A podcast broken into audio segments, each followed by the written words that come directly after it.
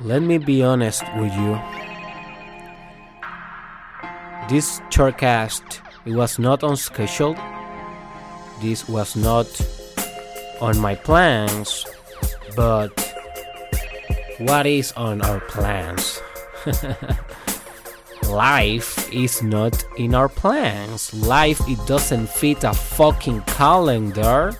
It doesn't fit an agenda, a route, a certain way, a certain movement. So life happened to me.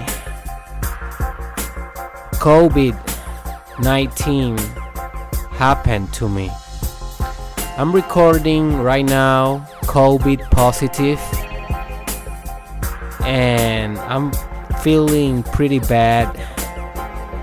The last few days, I have been sleeping all day, almost dying, without breath, without energy, with uh, pain in my throat, fever, diarrhea, vomiting, muscle pain. Man, what else?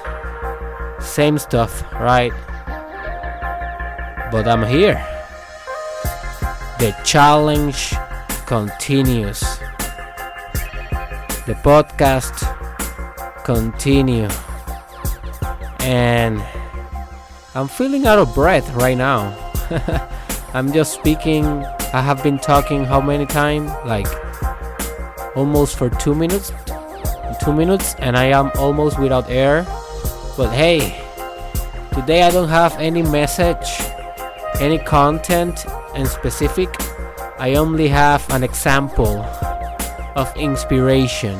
I hope that sometimes you will not be able to plan whatever life will throw at you, but what you can do is to respond with your heart, with your spirit, and with your determination.